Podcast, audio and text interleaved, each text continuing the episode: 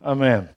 Que bom nós podermos celebrar aquele que deu a vida por nós e estávamos a cantar acerca disso, uh, que sabemos quem Ele é e lembramos aquilo que Ele fez e aquilo que Jesus fez por nós, ninguém mais poderia ter feito nem seria capaz de fazê-lo.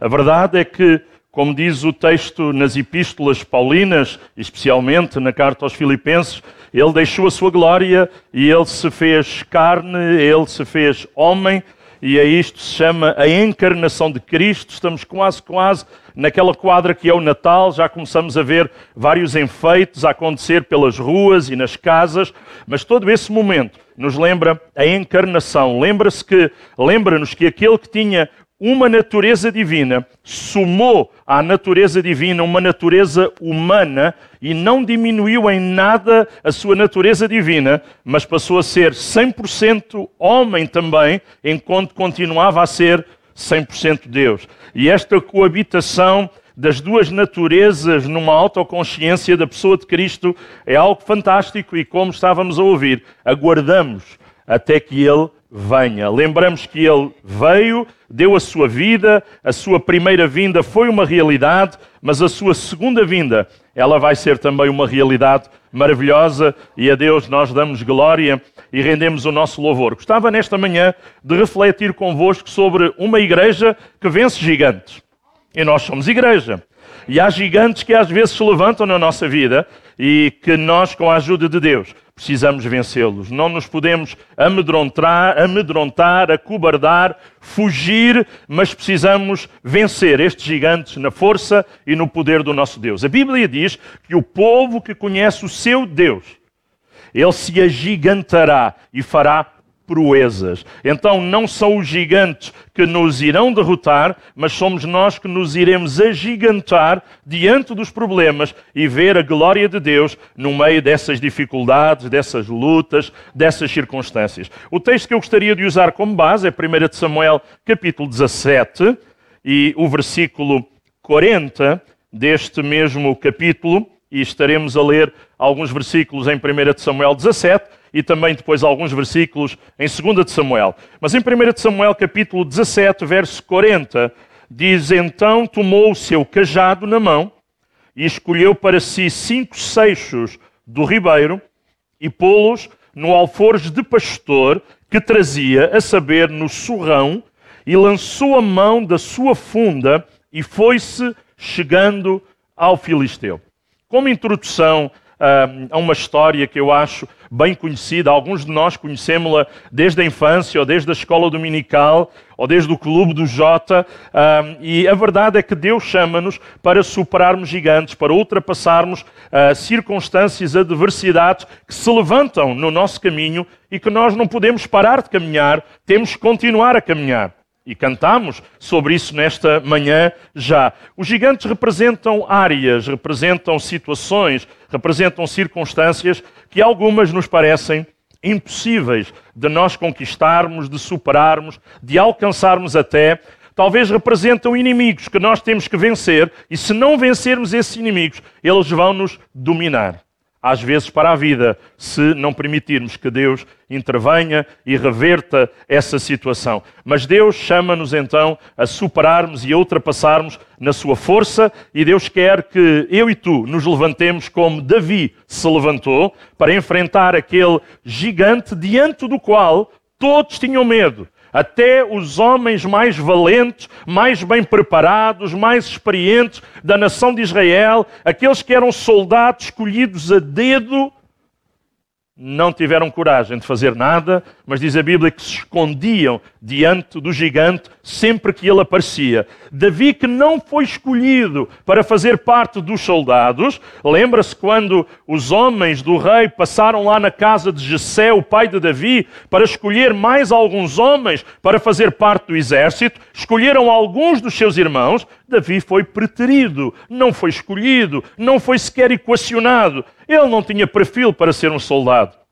Mas aquele que aparentemente não tinha perfil, não tinha capacidade, aos olhos humanos não era a pessoa certa, foi aquele que Deus usou de uma forma poderosa. Sabe porquê? A diferença é que Davi, ele tinha a unção de Deus na sua vida. E a unção de Deus não o deixou ficar quieto diante do gigante que afrontava a nação de Israel e o Deus de Davi. Então Davi disse: alguma coisa tem que ser feita. Talvez Davi esperou que alguém fizesse alguma coisa. Ninguém fez nada.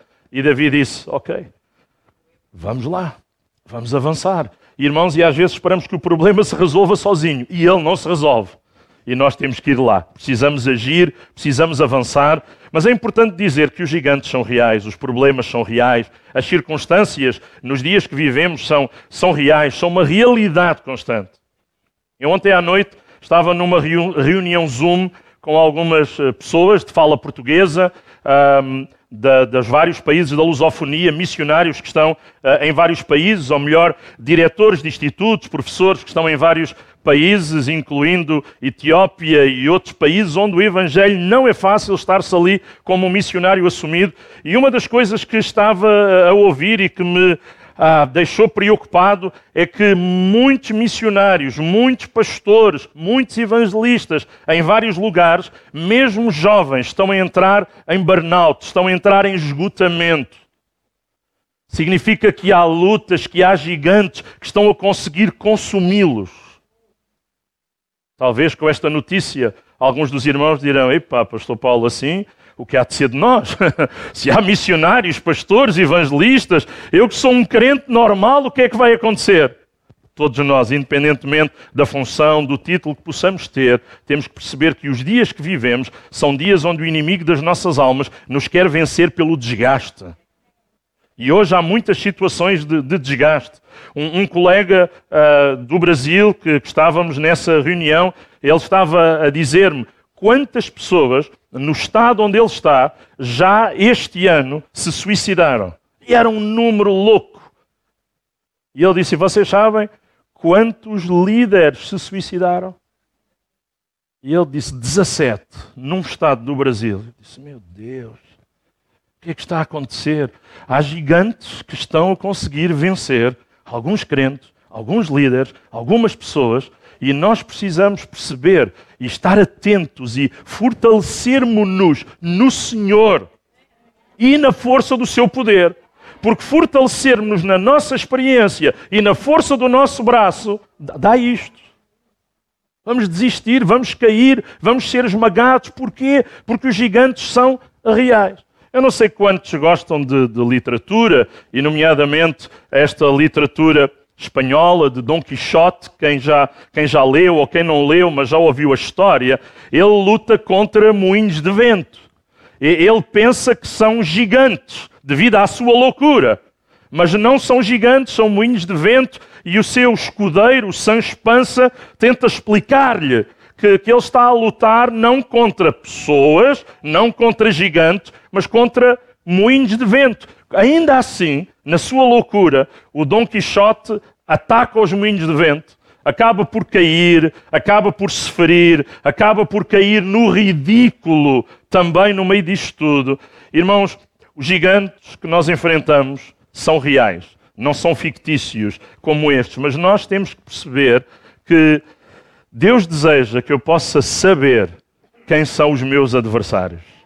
E os meus adversários não são pessoas, os meus adversários é o inimigo das nossas almas e tudo o que ele levanta contra nós para atrapalhar, conforme diz Efésios, capítulo 6, quando fala da armadura da fé e, e nos lembra que precisamos vestir esta armadura. Então, Deus não deseja que eu caia na batalha, ou que eu caia no ridículo, ou que eu ande a lutar contra coisas que não fazem sentido, mas eu preciso saber uh, contra quem eu devo lutar. Uh, e o texto lá de Efésios diz que não é contra a carne nem o sangue mas é contra hostes espirituais da maldade nos lugares celestiais. Há uma luta que é real e nós precisamos identificar quais são os nossos gigantes. Que tipos de gigantes nós temos que enfrentar? Bom, vamos à história e começar pela história que melhor nós conhecemos, que é a 1 de Samuel 17, e que Davi vai lá e ele apanha cinco pedras, cinco seixos naquele ribeiro para ir lutar contra o gigante. Porquê cinco?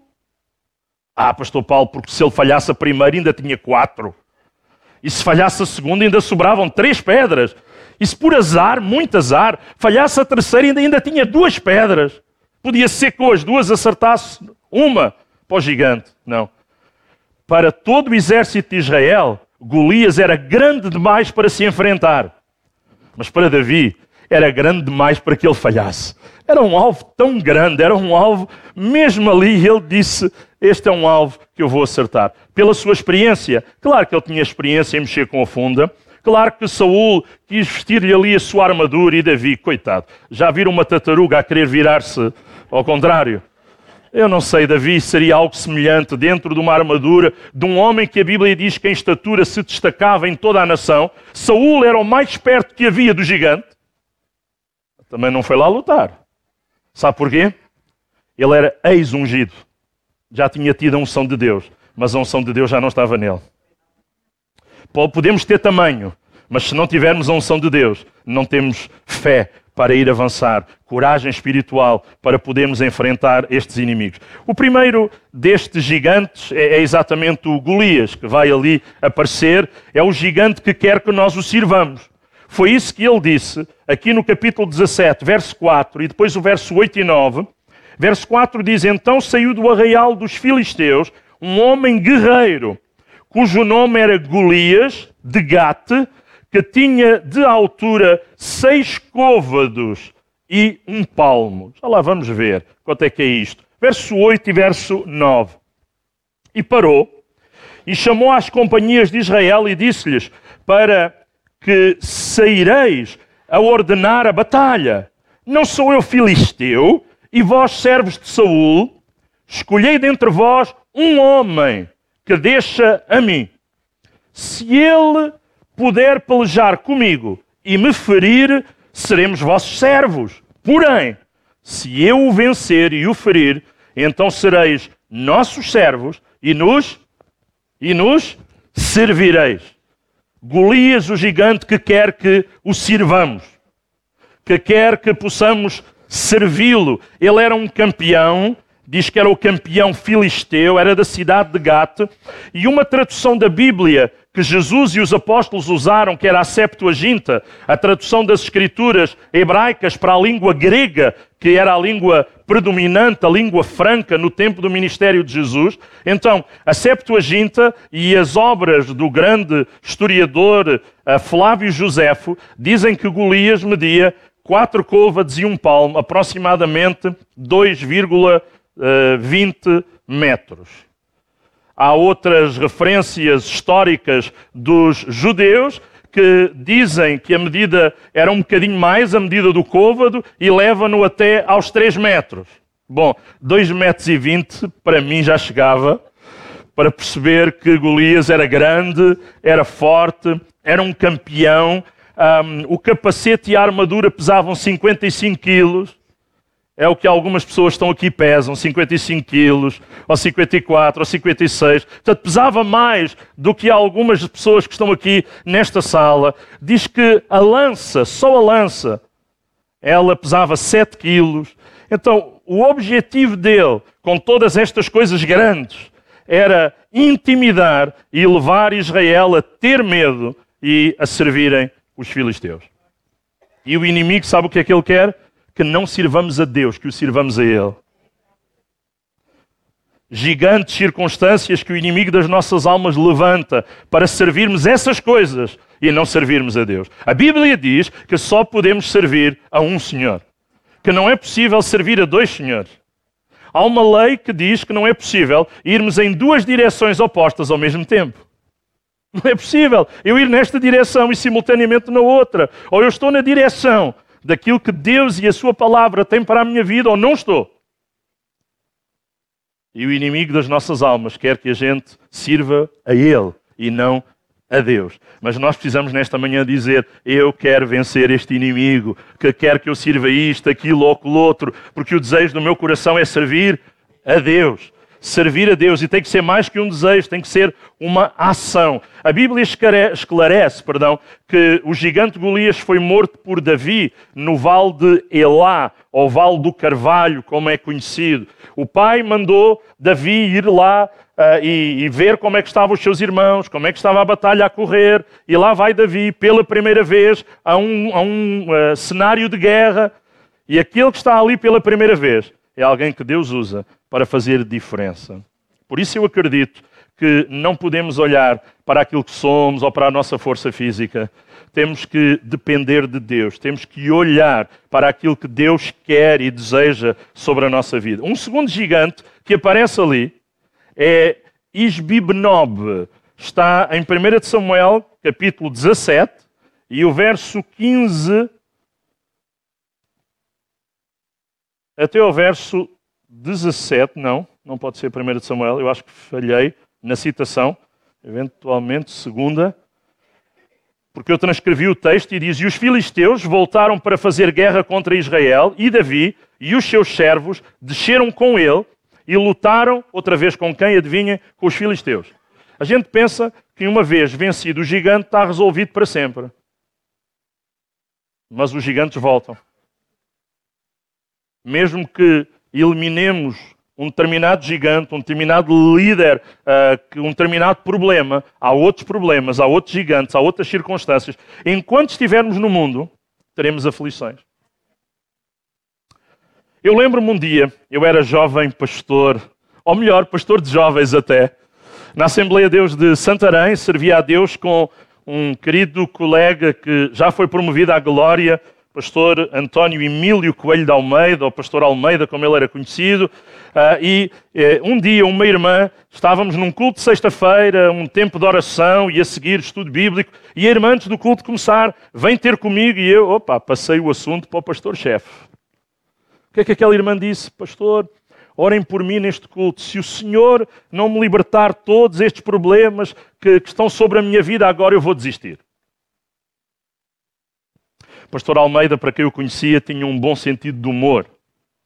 E ele disse, irmã, no fim, nós vamos orar antes de terminar o culto, vamos, vamos orar por esse tipo de assunto. E chegou a altura em que iríamos orar, e ele convidou a irmã a vir à frente, convidou-me a ficar ali junto da irmã, ele ficou no púlpito e ele começou a orar.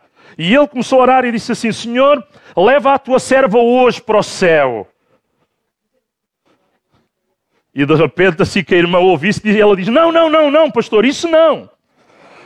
Pastor Almeida parou a oração e disse: Irmã, eu estava a orar para o Senhor a levar hoje, porque enquanto o Senhor não a levar, enquanto estivermos aqui, vamos ter aflições.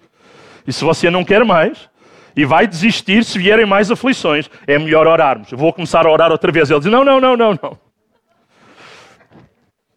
Sabe, enquanto vivermos aqui, há circunstâncias e, e temos que perceber que vivemos em luta. Há uma guerra espiritual. Não podemos aliar-nos disso. É uma, é uma realidade. Uh, é assim. Agora, a palavra de Deus diz que no meio de todas estas coisas, nós podemos ser mais do que vencedores por aquele que nos amou como diz Paulo, várias coisas que nos querem. Quem é que nos separará do amor de Cristo? Será isto, será aquilo, será aquilo, será aquilo? Em todas estas coisas, nós podemos ser mais do que vencedores, vitoriosos sobre essas coisas que nos querem dominar e impedir de servir a Deus. Este gigante, o Isbenob, é, é um gigante que só pode ser vencido pelo auxílio daqueles que estão ao nosso lado. Não foi possível alguém sozinho vencê-lo. Claro, Deus podia, mais uma vez, fazer um grande milagre, como ele fez com Davi, em relação a Golias. Mas agora este gigante não se chamava Golias, mas também era gigante. Chamava-se Isbenob. E diz, como eu estava a ler, os filisteus voltaram para fazer guerra contra Israel. E Davi e os seus servos desceram com ele e lutaram com os filisteus. E Davi estava cansado, diz o texto bíblico. Pessoas que Deus usa, às vezes também estão cansadas.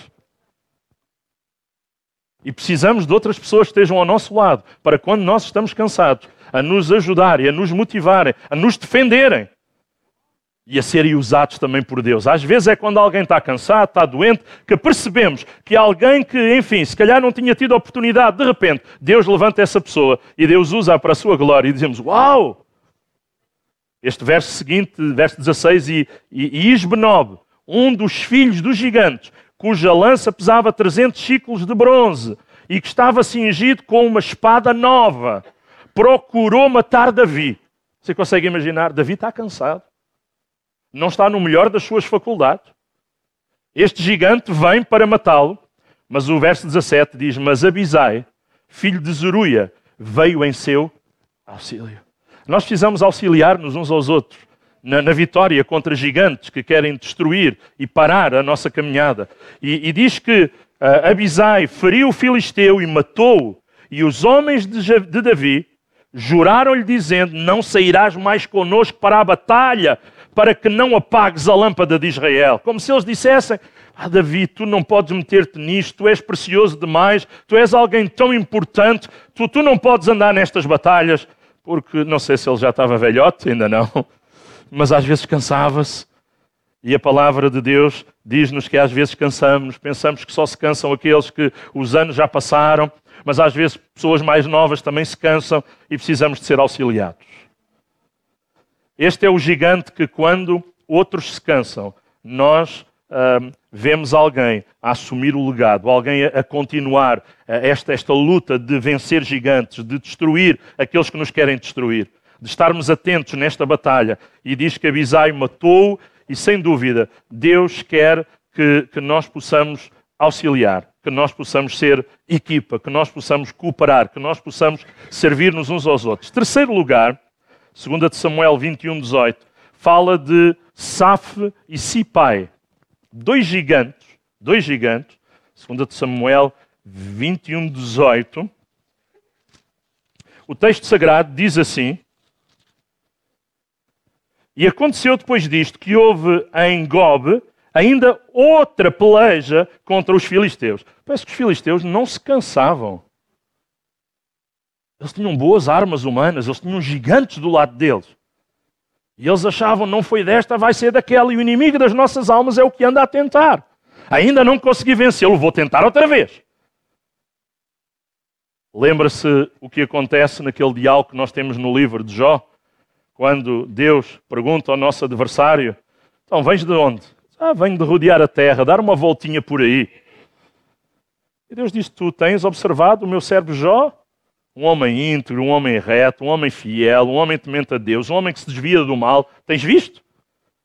Ele disse: Ah, é como se o diabo dissesse, agora sou eu que estou a parafrasear, não é o que a Bíblia diz assim exatamente. Mas é como se Satanás dissesse: Bom, assim até eu era crente.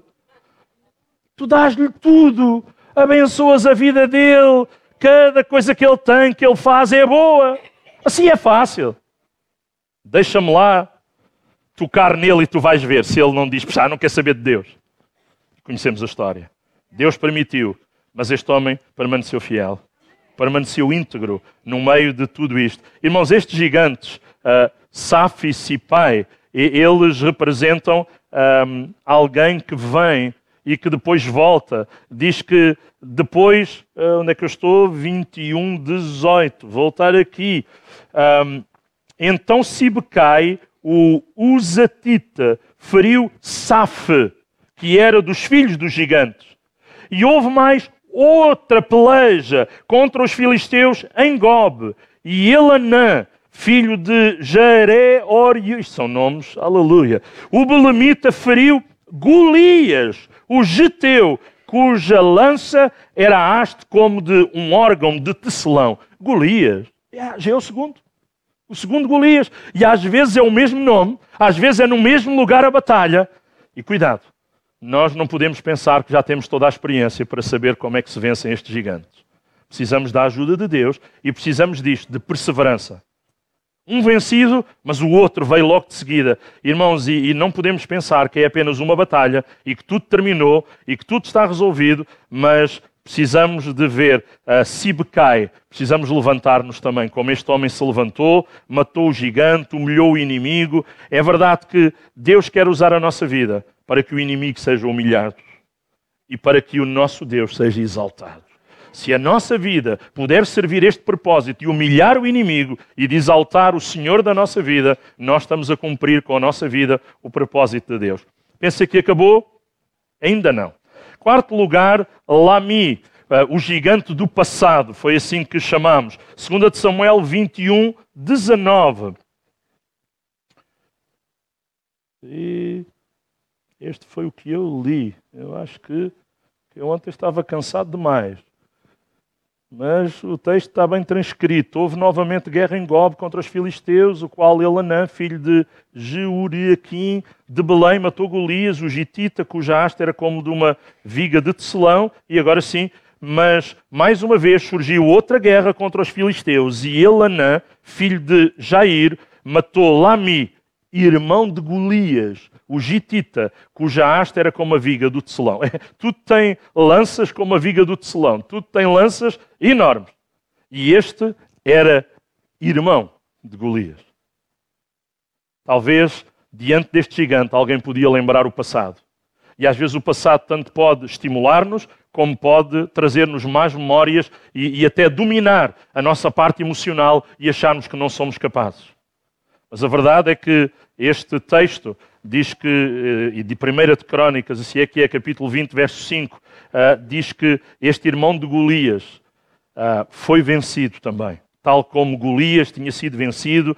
Irmãos, e coisas do passado que procuram surgir na nossa vida, às vezes são coisas grandes, às vezes parecem gigantes, que procuram impedir, como falámos no domingo passado, o nosso avanço e a nossa caminhada, mas é preciso ultrapassá-los, é preciso vencer tudo aquilo que nos quer fazer ficar preso ao passado, a algumas memórias, a alguns uh, irmãos gigantes que havia lá no passado e nós podermos vencê-los na força do Senhor. E finalmente, finalmente, há um texto que, 2 Samuel 21, 20 e 21, que diz: Houve ainda outra peleja, isto parece que nunca acabava, em Gate, onde estava um homem de alta estatura, portanto, um gigante, que tinha em cada mão seis dedos e em cada pé outros seis, vinte e quatro ao todo. E também este nascera gigante e injuriava a Israel. Porém,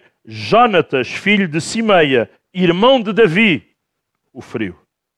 Uma coisa importante: uh, este quinto gigante, ele é um gigante que procura uh, vir desafiar a nossa vida e ele fez perguntas que queriam abalar a estabilidade emocional daqueles que ouviram, mas levanta-se este homem, filho de Simeia, Jonatã, que era irmão de Davi, ou seja, o sobrinho de Davi, o sobrinho de Davi, Deus uh, usou este rapaz para vencer este gigante. E eu acredito que isto também nos ensina que nós podemos passar o legado para outras pessoas. Não é só para os pais, para os irmãos dos pais, é para os filhos, é para os sobrinhos, é para os netos, é para todos aqueles que, na força do Senhor, se quiserem levantar e orar. Irmãos, às vezes a coisa não é só, olha, eu já orei três segundos, isto vai resultar. Às vezes precisamos orar mais tempo. Às vezes precisamos uh, estudar o nosso adversário e as suas táticas, mas perceber que na força de Deus nós vamos avançar. Sabe uma coisa? Os gigantes têm um espírito diabólico, no sentido de querer uh, intimidar, primeira coisa, eles querem intimidar-nos. Eles querem que nós fiquemos com medo, que nós, diante do seu tamanho, diante da grandeza daquilo que eles aparentam, que nós digamos: nem vou à batalha, vou é fugir, vou é esconder-me, vou é desistir, porque isto não dá. Eu tenho um cão da raça Yorkshire Terrier, que por acaso está com, com a minha mãe, desde que ela há uns anos foi operada nunca mais me deixou trazer o cão de volta. Sempre que eu vou lá, e ontem passei lá, uh, e abro a porta do carro para me vir embora, primeira coisa que o cão faz, zup, dentro do carro. E a segunda coisa que é feita é a minha mãe a tirar o cão. uh, ela gosta muito dele. Mas sempre que nós íamos passear o cão, eu tinha que avisar as pessoas. Ele era tão querido. Dentro do Yorkshire há pelo menos três tamanhos distintos. Aquele é o do meio, nem é o mais pequenino, nem é o maior mas as pessoas achavam-lhe tanta graça e queriam dar festinhas. E eu dizia: não, não, não faça isso. Porque ele gostava mesmo de pôr os dentes. E uma coisa que eu percebi é que às vezes nós passávamos por cãezorros grandes e o meu cãozinho, ele não, não olhava para tamanhos. Ele só pensava, eu cão, tu cão, e tentava também espicaçá-lo. Mas sabe, às vezes nós ficamos a olhar para o tamanho do problema, para o tamanho daquilo que se abate sobre a nossa vida, e às vezes é tão grande. Comparado com a força, com a experiência, com a capacidade que achamos que temos, não há comparação. Mas a igreja primitiva, é, ela fez isso exatamente. Ela recorreu ao Senhor, sempre percebia que o problema era maior do que eles próprios. E diziam: Senhor, olha para as suas ameaças. Senhor, toma conta daquilo que nós não podemos, daquilo que é maior do que nós. Mas eles iam a Deus e eles confiavam em Deus. E isso é muito importante. Outra coisa que uh, o espírito dos gigantes faz é escárnio, querer escarnecer de nós. Pela intimidação, pelo escárnio. Uh, o filisteu disse a Davi, estou a voltar à história de 1 Samuel 17, sou eu algum cão para que tu venhas a mim com paus e com pedras? Ele escarneceu de Davi, mas eu acho que foi ali o ponto cirúrgico em que Deus falou ao coração de Davi. Porque se Davi, com a ajuda de Deus, já tinha morto um leão e um urso, o que era um cão? Se o filisteu disse, eu sou um cão, e Davi pensou, ah és? Ah és? Olha, ursos e leões, eu tenho experiência. Um cão, não há de ser pior. Com a ajuda de Deus, isso ainda vai ser mais fácil. E Davi, ele vai. Mas a zombaria, o escárnio, às vezes o inimigo quer quer debilitar-nos emocionalmente e, e, alguns crentes às vezes um, são atingidos por isto, mas sabe, uh, Davi, ele venceu e ele foi firme. Ele disse: Tu vens a mim, dizia o filisteu, com, com espada. Um, aliás, ao contrário, uh, sou algum cão para que venhas com pedras e com paus? E Davi disse: Tu vens a mim com espada, mas eu e com lança, mas e dardo, espada, lança e dardo, mas eu vou a ti no nome do Senhor dos Exércitos. Também no nome do Senhor, e ele disse mais: o Deus das fileiras combatentes de Israel, de quem tu escarneceste. Davi, ele quis ah, resolver isto e ele pega na espada e ele venceu o inimigo. Outra coisa que os gigantes querem trazer é confusão. Assim que este Golias aparecia, diz que o exército de Israel fugiam e escondiam-se. E ele diz: se, se alguém for capaz de lutar comigo, mas se não, e eles sabiam que não havia ninguém capaz. Dia após dia, e mais outro dia, e outro dia, e ninguém se aparecia, ninguém se disponibilizava, ninguém aparecia voluntário para poder lutar contra este inimigo. Uh, e é interessante que Davi, não são de Deus, ele foi e ele avançou. Uma coisa muito importante que precisamos dizer é não devemos confundir gigantes com pessoas. Nossa luta não é contra pessoas. A nossa luta é contra gigantes. E temos que ter cuidado para não cair em ofensa. Repare, se ainda puder abrir ou reabrir 1 Samuel capítulo 17, agora o verso 26, diz assim. 26 e até 29. Então falou Davi aos homens que estavam com ele, dizendo: Que farão àquele homem que ferir a este filisteu e tirar a afronta sobre Israel. Quem é, pois, este incircunciso filisteu para afrontar os exércitos do Deus vivo? E o povo lhe contou a falar conforme aquela palavra, dizendo: Assim farão ao homem que o ferir. E ouvindo Eliabe, seu irmão mais velho, falar àqueles homens, acendeu-se a ira de Eliabe contra Davi e disse: Por que desceste aqui? E a quem deixaste aquelas poucas ovelhas no deserto, bem conheça a tua presunção e a maldade do teu coração, desceste para ver a peleja. Não resista a perguntar: quem é que estava a ver? Quem é que há vários dias estava ali apenas a ver? Então disse Davi: fiz eu agora? Porventura, há razão para isto? Davi percebeu que o assunto não era ficar ali numa luta, num debate de palavras, na luta contra o seu próprio irmão. Isso é o que o inimigo quer que aconteça. É trazer dificuldades e ficarmos a lutar uns contra os outros. Mas Davi, ele tinha uma ligação com Deus certa e a unção de Deus na vida dele trouxe-lhe o discernimento para ele agir da forma certa. Ele não ficou a discutir com o seu irmão. Ele percebeu, irmãos, que os gigantes não podem ser confundidos com pessoas. E, e o inimigo não era o seu irmão, o inimigo era Golias. Então ele não tirou o foco, ele manteve o foco. E sabe, às vezes nós caímos em ofensa e somos influenciáveis, mas precisamos ficar focados em Deus, focados no propósito, focados em quem deve ser vencido. E, e, quem deve ser vencido não são os nossos irmãos. É como num, num casal. O melhor que pode acontecer não é a esposa ganhar um, um debate, uma discussão, nem o marido. Um dos livros que eu mais gostei que li de Gary Chapman foi o título é 0 a 0. um bom resultado para quando há alguma questão num, num, casal ou numa família. Porque se um ganha 1 a 0, ou 2 a 0, ou 3 a 0, significa que alguém perdeu pela, pelo inverso proporcional. 0 a 0 é o melhor resultado.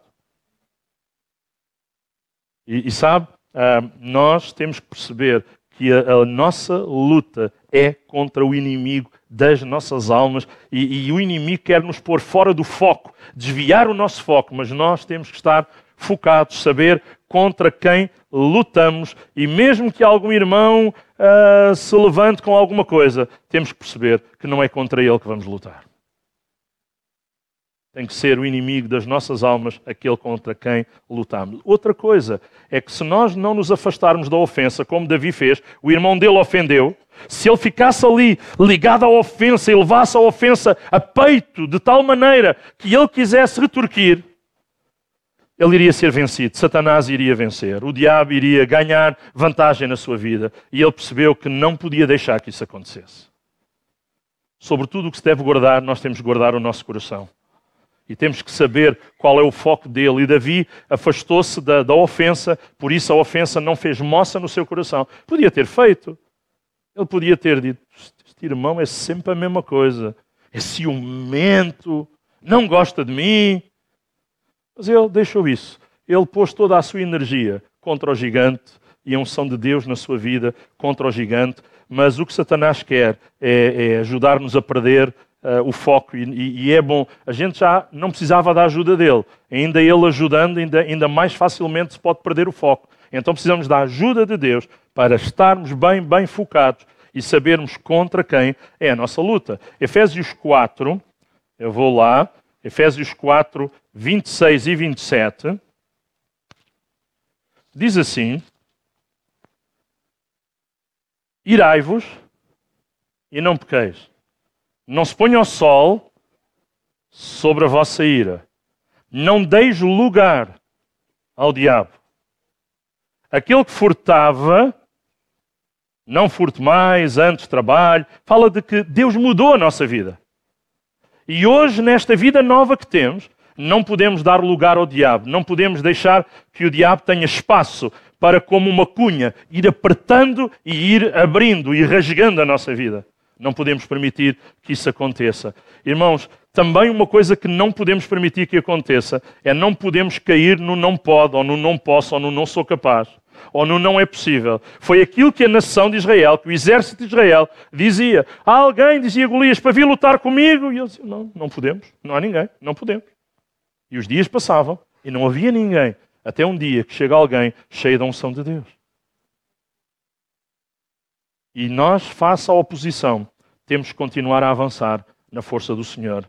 Diz, estou ainda em 1 Samuel, outra vez, 17, 33. Porém, Saul disse a Davi: Contra este filisteu não poderás ir pelejar. Tu ainda és moço e ele, homem de guerra desde a sua mocidade. Já viste a vantagem, o avanço que ele tem sobre ti? Tu ainda és moço. Ele, desde moço, que anda a treinar para aquilo que é hoje. Por outras palavras, Golias era alguém impossível de se conquistar na perspectiva do rei Saul. Saul disse: Davi, esquece. Então, mas qual era a estratégia do rei, do líder, do comandante do exército? Nenhuma. Era deixar os dias passarem a ver o que é que mudava. E há pessoas que têm uma estratégia que é deixar como está para ver como é que fica. Fica igual. Fica igual. Outro erro é tentar, com coisas que, que não funcionaram, tentar continuar com essas coisas. Elas não vão funcionar. E Davi, ele experimentou algo diferente ele prosseguiu com confiança em Deus. Verso 34. Então disse Davi a Saul: Teu servo, ele não se armou dizer, eu agora é que sou o salvador disto. Não. Ele continua a dizer, sou servo. Ele disse, o teu servo. Verso 34. Apacentava as ovelhas de seu pai, e vinha um leão, um urso, e tomava uma ovelha do rebanho, e eu saía após ele e o feria, e livrava a ovelha da sua boca. E voltando-se ele contra mim, lançava-lhe mão da barba e o feria e o matava. Se eu fosse leão, cortava a barba. Porque já sabia que esta era a tática de Davi. Agarrava na barba e ele conseguia feri-lo Isto, isto é incrível. Nós dizemos: Uau, que coragem! Assim diz o verso 36: Faria o teu servo o leão, como o urso, e assim será este incircunciso filisteu como um deles, porquanto afrontou os exércitos do Deus vivo. Esta era a razão. Davi não disse, eu vou lá para eles conhecerem um novo campeão. Não, não, não. Essa não era a razão. A razão era, ah, ele tinha afrontado os exércitos do Deus vivo e era preciso fazer-lhe frente e vencê-lo. E, e nós precisamos avançar em fé. Esta é a nossa conclusão. A fé. A fé é uma certeza de coisas que não temos ainda. Esperamos, mas que ainda não vemos, que ainda não temos. Mas é uma certeza, é uma convicção. E sabe, é preciso ter um plano de ação contra os gigantes, contra o nosso adversário. Não podemos fugir do campo de batalha. Davi não fugiu. O que a Bíblia diz é que ele correu para o gigante. Ele não fugiu do gigante como todos os outros, mas ele correu para o gigante e, e diz que ele pegou o bastão na mão, escolheu as cinco pedras do riacho, colocou-as, foi o primeiro texto que lemos, colocou-as lá no alforje, lá no surrão, e ele foi em direção ao filisteu. Irmãos, e às vezes nós temos que ir em direção ao problema para que ele seja resolvido. Temos que lidar com ele. Ai, às vezes é difícil isto. Mas nós não podemos fingir que ele não existe, senão o problema vai nos encontrar numa próxima curva da vida. E nós precisamos tratar desse assunto e avançar. E outro segredo fantástico é que nós precisamos olhar para Deus e não para o gigante. Os nossos olhos físicos vão querer olhar para onde? Para o gigante, para o problema, para aquilo que se abateu sobre a nossa vida, para a dor que estamos a sentir, para as lágrimas que estão a cair. Mas Deus diz que nós precisamos olhar para Ele. E em Jeremias, veja lá que até Jeremias fala de gigante. Jeremias capítulo 20, verso 11, ele diz: Mas o Senhor está comigo como um gigante poderoso. Olhe, se no meu ponto de vista da minha mente humana, eu olho para um gigante e digo, ah, isso é difícil. O Senhor está a dizer, Jeremias está a dizer, olha, o Senhor ficou ao meu lado. Ele é um gigante poderoso. O outro gigante é grande. O Senhor também está ali. E Ele é aquele que é o Senhor dos exércitos, o Senhor poderoso. E, e é fantástico. Então, ah, lá vai esta luta acontecer. E estamos a falar de várias coisas, mas sempre a voltar ao primeiro gigante que foi derrotado. Para dizer o quê? A inspiração que Davi foi para ser o iniciador desta luta contra o primeiro destes cinco gigantes, eu acredito que estimulou, desafiou, animou a fé de outros homens, que cada um deles também venceram mais um, mais outro, mais outro e mais outro gigante. Mais quatro gigantes, conforme vimos. Outras pessoas foram. É verdade que Davi podia ter vencido o segundo, mas ele estava cansado. Então alguém vai e o vence. E estes gigantes que vêm, há quem diga, e eu não, não quero teorizar isso, que Davi apanhou as cinco pedras porque ele sabia que havia cinco gigantes. Então era uma para cada um. Não era medo de falhar nada disto. É possível. É possível. Davi sabia disto, teve consciência. Mas a verdade é que quatro pessoas a seguir elas inspiradas pela coragem de Davi, perceber que Deus usa pessoas que se colocam nas suas mãos e que têm fé e que defendem a honra e o nome do Senhor, eles lá vão e são usados de uma forma uh, maravilhosa e Deus é glorificado na vida destas pessoas. Gigantes às vezes na vida pessoal. Hábitos, disciplinas que ainda não conseguimos vencer ou indisciplinas que ainda não conseguimos vencer às vezes são gigantes. Como é que eu vou vencer isto? Como é que eu vou conseguir ultrapassar esta situação? Eu há tanto tempo que ando a tentar, há tanto tempo que me ando a esforçar. Mas olha, hum, Jesus ensina-nos no Evangelho de João. Há vários milagres, há sete milagres que são chamados sete sinais antes da morte e ressurreição do ministério de Jesus na terra. Sete sinais que João vai buscar e um deles, um deles, fala de alguém que há muitas décadas, várias décadas, estava com uma situação de saúde impossível. E para os médicos, quanto mais tempo passa, mais difícil é. E não estamos apenas a falar do cancro, estamos a falar de tantas doenças. Se forem detectadas cedo, é mais fácil de resolvê-las. Mas 38 anos depois, é muito tempo. Mas Jesus mostra que Ele é o Senhor do tempo. Não importa quanto tempo passou, mas Ele é o Senhor do tempo. Ele é o Senhor do espaço. Ele é o Senhor sobre a natureza. Ele é o Senhor da qualidade. Sim, qualidade. Estou a lembrar-me do primeiro milagre da transformação da água em vinho. E o mestre Sala disse: Mas o que é que se passa? Em nenhum casamento se faz o que vocês estão a fazer aqui. Se mais para o fim do casamento põe-se vinho de qualidade inferior, vocês mantiveram o mesmo nível de qualidade. E ele não sabia que era a água que Jesus tinha transformado em vinho. Isto mostra que os seus milagres uh, revelam que ele é o Senhor da qualidade. Ele é o Senhor que aquilo que faz, ele, ele faz bem e ele glorifica o seu nome. Às vezes pode haver gigantes na nossa vida familiar. Pensamos, já não é possível. Mas queremos continuar a orar e nesta manhã queremos, antes de terminar ainda, orar a Deus pela nossa vida pessoal, mas também pela nossa vida familiar e pedir que Deus nos ajude. Às vezes há gigantes que querem impedir o crescimento espiritual na nossa vida espiritual, vida pessoal, vida familiar, vida espiritual. Querem atrofiar, esganar a nossa vida espiritual para que ela não cresça. Uh, e às vezes há pessoas que não crescem, não avançam, nunca, nunca se comprometem em termos de igreja, de serviço, de batismo, sei lá, de outras coisas. Dizem, oh, vamos ver, uh, ainda, não, ainda não estou pronto, ainda. Se eu estiver à espera de estar pronto depois de aceitar Jesus, nunca mais vou estar pronto. Porque ainda não estamos prontos, ainda estamos em processo. Estamos melhorzinhos, graças a Deus. Mas ainda em processo. Em Números, em Josué, a Bíblia fala de outros gigantes, fala dos filhos de Anak. Era uma raça de gigantes que os israelitas, quando iam para entrar na terra prometida, eles dizem: não somos capazes, nós somos como gafanhotos aos pés desses gigantes. Eles, com aqueles pés tão grandes, esmagam-nos, somos como gafanhotos. Mas Josué e Caleb dizem: não, não, não, não. Veja a diferença. Diante do mesmo, visões diferentes.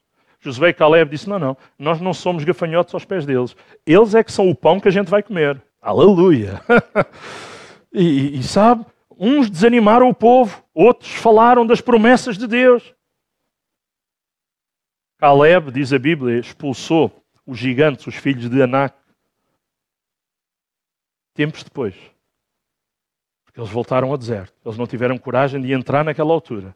Mas Caleb andou todos aqueles anos no deserto a sonhar com a oportunidade de vencer aqueles gigantes. E quando finalmente já não era Moisés o líder, agora era Josué, o seu companheiro naquela altura, de quem foi espiar a terra e que acreditava nas promessas de Deus. Agora ele era o líder. E ele respeita o líder e vai ter com o líder, apesar de ser da sua idade e companheiro, talvez Caleb um pouco mais velho, dizem alguns, e, e, e Caleb diz: Olha, Josué, és o líder agora, como é que eu devo fazer?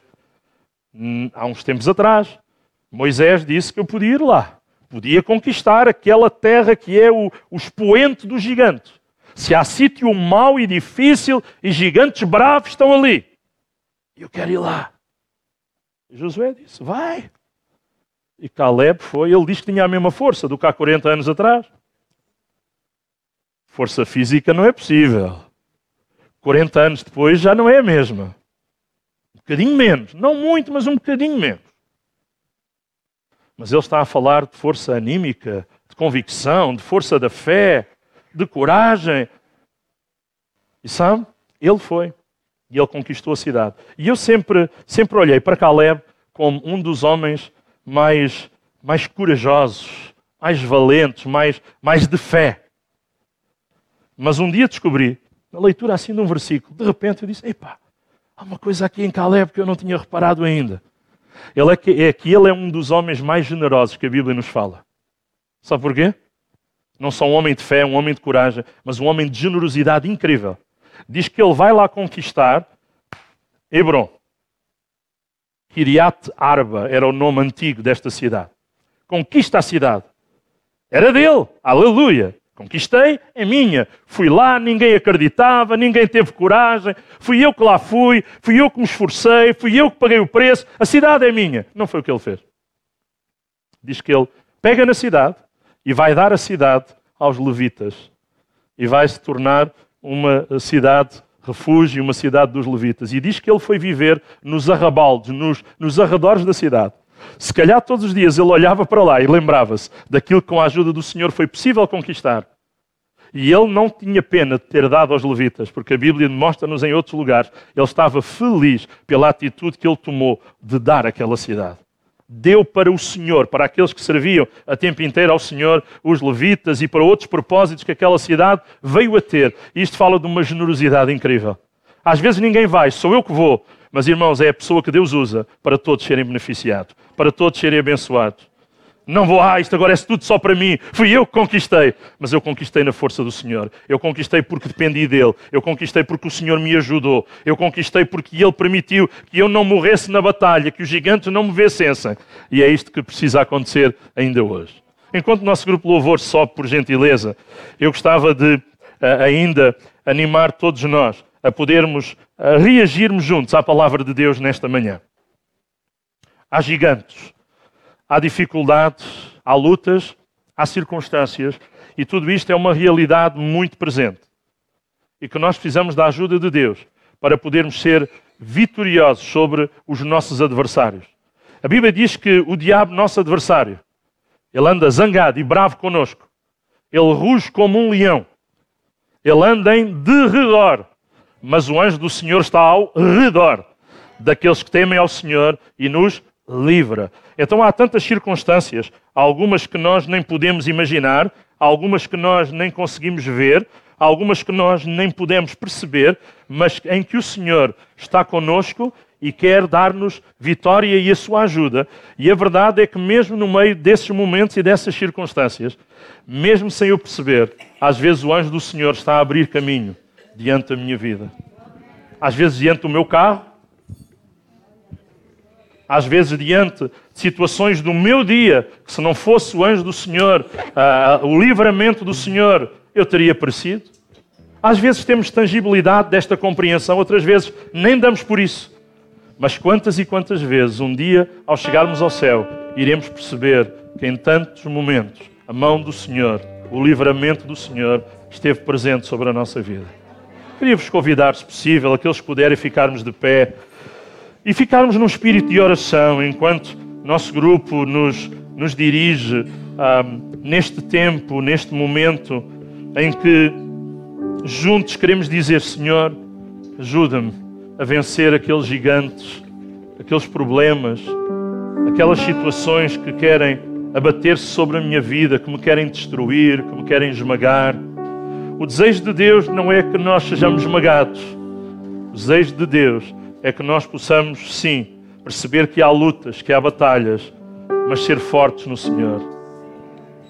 Não te mandei eu, disse o Senhor a Josué, esforça-te e tem bom ânimo, e eu te ajudarei.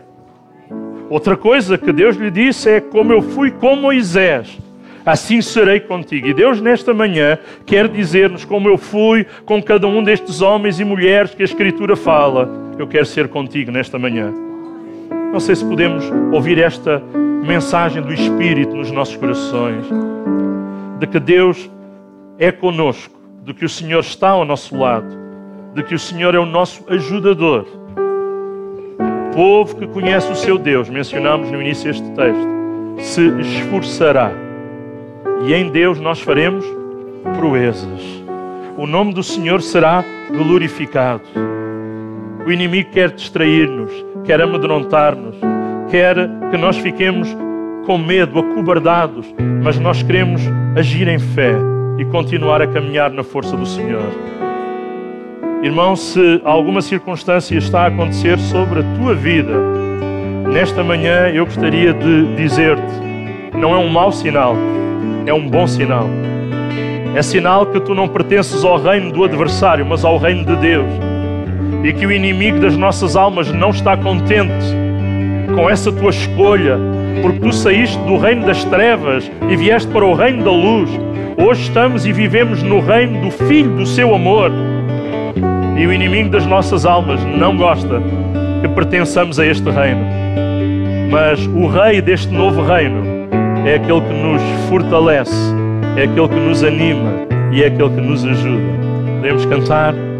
Aleluia. E é assim, ou usando a letra desta canção, ou usando as nossas próprias palavras,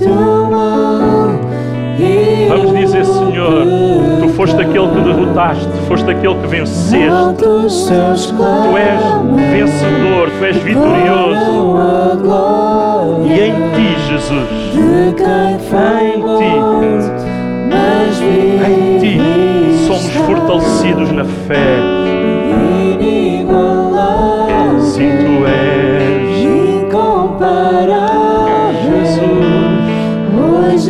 para sempre reinará.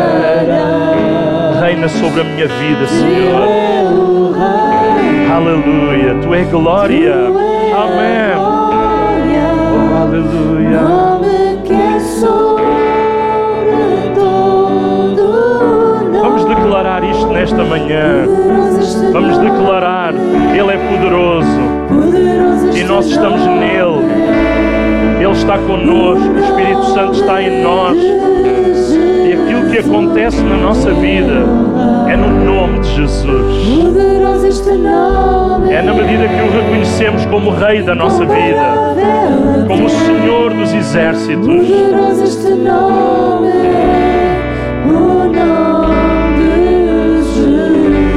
Irmão, se o inimigo tem procurado dizer-te que não é possível, nesta manhã nós queremos lembrar que o nome de Jesus é poderoso, que no nome de Jesus há poder, que Jesus é capaz, que Jesus tem, que Jesus pode. Não vamos desistir disto, não vamos abrir mão desta confiança, desta certeza. E vamos dando glória ao Senhor enquanto esperamos o milagre, enquanto esperamos o toque de Deus, enquanto esperamos a intervenção do Senhor, glorificamos o seu nome, canalizamos a glória de cada vitória, de cada bênção que recebemos até hoje, canalizamos essa glória ao nome do Senhor. Aleluia. Jesus, obrigado. Incomparável a ti.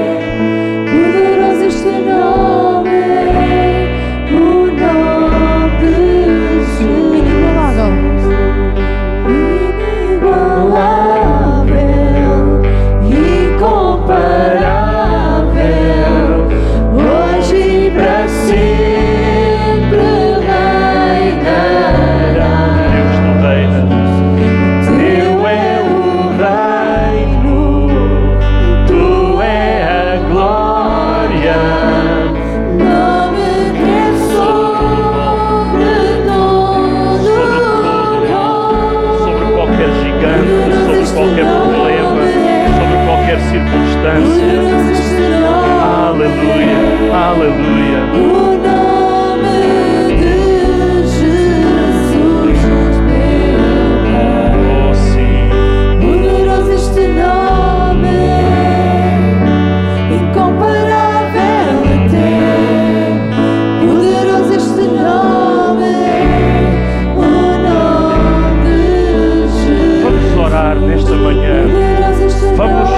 Clamar a Deus.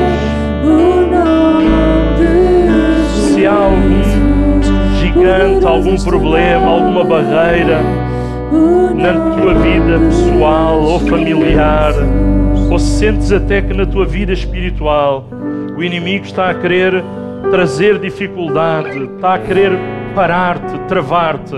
Nesta manhã vamos pedir que o Senhor nos revista da sua força.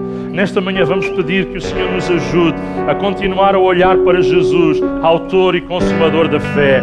Os nossos olhos estão no Senhor que fez o céu e a terra. E, e olhar para Ele, olhar para as Suas promessas, fortalece a nossa fé.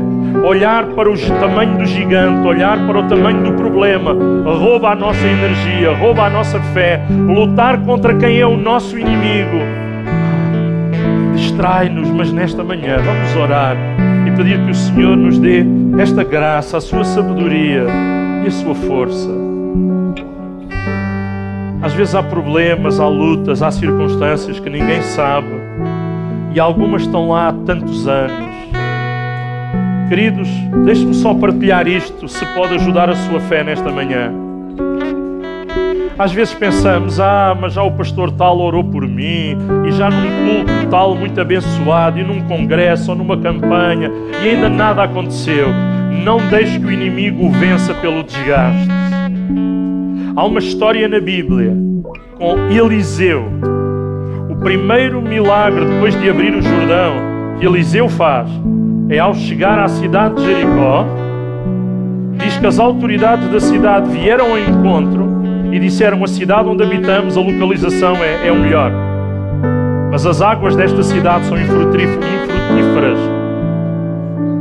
E até a história diz que até nas pessoas não havia facilidade de, de, frutificar para novas gerações. A terra não produzia. As águas eram salobras. Uma cidade bem localizada. E às vezes estamos bem localizados, estamos em Deus. Mas às vezes há alguma salubridade na nossa vida. Sabe, as autoridades vêm ao encontro de Eliseu e contam-lhe isto. Mas pense comigo. Quantas vezes é que o grande profeta Elias já tinha passado ali? Agora o novo profeta está ali há pouco tempo, ainda agora começou, e de repente trazem, se calhar, um velho problema. Até ele, o profeta Elias, Eliseu, podia ter dito: então, se isto já cá está há tanto tempo, ainda agora comecei a ser profeta, talvez uma coisa mais pequenina, mas na direção de Deus, ele pede algumas coisas, ele vai à fonte das águas e ele lança ali o que tinha que ser lançado e diz que as águas foram transformadas. Ouça, eu já tive privilégio de ir a Israel algumas vezes e já bebi desta fonte e a água continua a ser boa. Está lá, é possível visitá-la perto de Jericó. Hoje a água é boa, águas que eram más, mas Deus usou aquele homem para transformar. Irmãos, eu não sei há quanto tempo há alguma coisa que tem sido má na nossa vida, mas vamos pedir nesta manhã, Senhor, que tu possas ir à, à fonte, à raiz, ao âmago desta situação. E, Senhor, põe a tua mão. Senhor, opera onde eu não posso chegar, onde eu não posso operar, onde a mão humana não chega, mas a tua graça, o teu amor, Senhor, pode chegar. Irmão, irmã, deixa-me dizer-te: o Senhor disse nesta manhã que Ele tem visto as tuas lágrimas, Ele conhece a tua dor, Ele sabe aquilo que tu tens sofrido.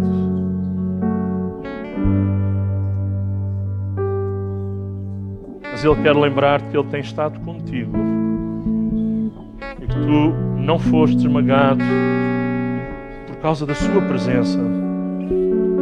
Que nesta manhã nós podemos, em fé, mais uma vez chegar diante dEle e podermos clamar, clamar pela Sua ajuda e a Sua força. Por isso, abre a tua boca nesta manhã. Fala com Ele nesta manhã.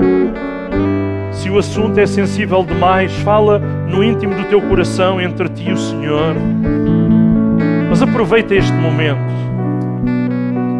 para derramares o teu coração diante daquele que entregou a sua vida por ti e que ainda hoje, por ti e através de ti, Ele quer agir e quer estar e quer fazer. Jesus, nesta manhã, uma vez mais, trazemos a nossa vida perante ti. Senhor, alguns que estão aqui nesta manhã precisam que tu a consertes, precisam que tu a arrumes, precisam que tu ajudes na organização das prioridades. Senhor, opera neste sentido nesta manhã, porque sabemos que isto irá trazer bênção ou impedi-la de ser derramada sobre a nossa vida.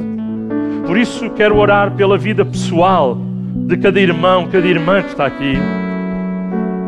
Senhor, e há tantas coisas que ninguém mais sabe, ninguém mais conhece, fazem parte do foro pessoal e íntimo da nossa vida mas tu sabes e conheces, e nesta manhã trazemos diante de ti e entregamos nas tuas benditas mãos.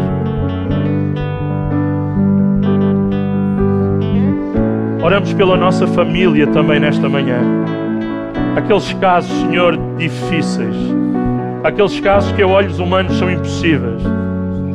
Aquelas pessoas que possam porventura ser complicadas na família, na vizinhança, ah, nos colegas de trabalho. Oh Deus, eu oro nesta manhã para que tu possas tomar conta deste assunto, tomar conta destas pessoas que talvez querem desafiar o nosso foco.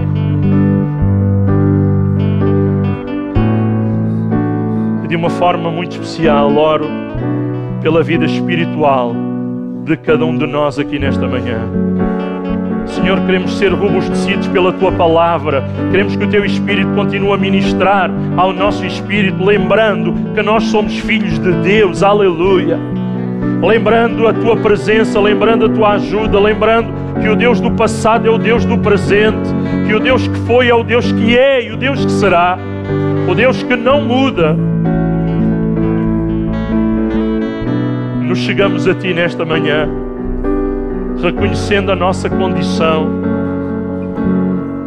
mas sabendo quem tu és, sabendo quem tu és, sabendo que tu podes, sabendo que basta uma palavra tua, sabendo que tu tens o poder suficiente, sabendo que tu és tão cheio de amor que queres operar, e nesta manhã, nosso Deus, clamamos a ti e clamamos por um toque da tua mão. Nesta manhã, toca, Senhor. Nesta manhã, opera, Senhor. Nesta manhã, restaura, Jesus.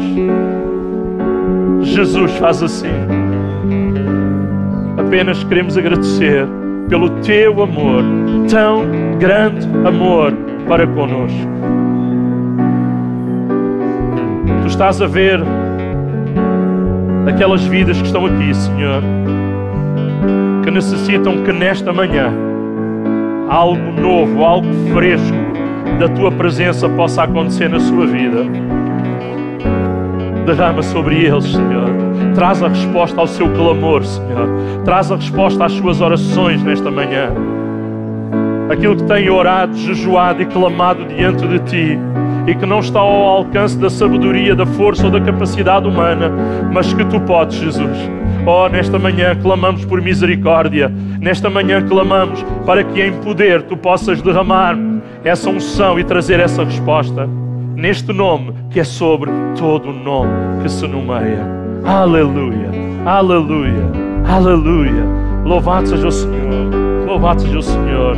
E declaramos que Ele é inigualável, que Ele venceu a morte, que Ele é mais forte, aleluia, que qualquer problema, qualquer barreira ou qualquer gigante.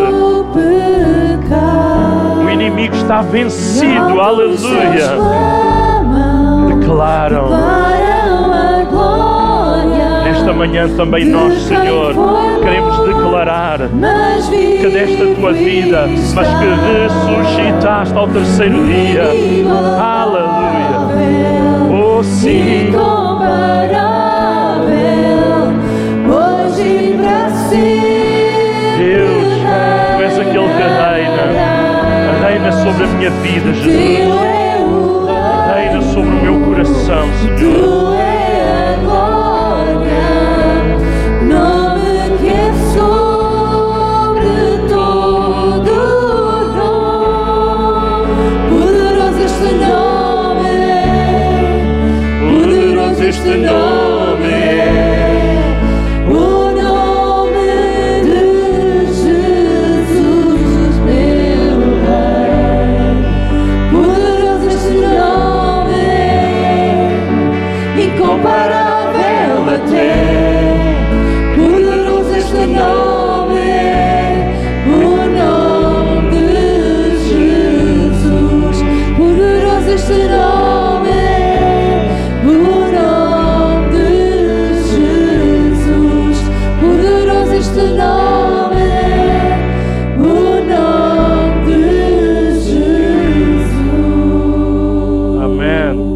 Dizer amém? Dizer glória a Jesus, aquele que merece toda a glória e o nosso louvor, a gratidão dos nossos corações. Amém. Queridos irmãos, ah, os irmãos podem sentar um momento, depois o grupo louvor já nos, já nos anima ah, a voltarmos a ficar de pé antes de terminarmos, mas eu gostava só de deixar.